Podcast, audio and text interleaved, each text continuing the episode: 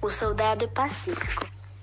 Era uma vez, no reino distante, um soldado muito elegante, muito valente, forte e era um cavaleiro completo. Causava admirações por onde ele passava. As damas diziam, oh, os cavaleiros diziam, ah, e a rainha perdida se se dizia, uau. No entanto, ninguém nunca tinha visto um soldado lutar isso tinha uma explicação muito simples. Nosso soldado era totalmente pacífico. Não gostava de guerras, nem de batalhas, nem de lutas, nem de combates. Sem querer, gostava de discutir um pouquinho, mas de vez em quando. Mas um dia, o rei do vizinho declarou uma guerra no reino distante. E como era reino diferente, faz de conta que era em vez de fazer melhor soldado de cada reino.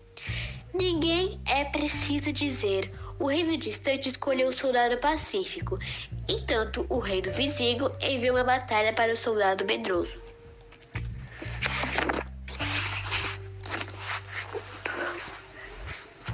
O lugar escolhido para a batalha, no meio de um grande campo, de um lado dos reis, e o habitante do reino distante, do outro lado do reino vizinho, os soldados caminhavam até a metade do prado e falavam: Não quero lutar, o soldado pacífico, odeio guerras.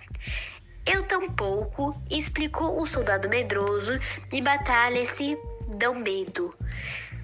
Eles tentaram em paz e foram organizar uma grande festa com os dois reinos. Distante, então, é enalta-se o valor do soldado porque evitar uma guerra muito melhor que ganhar.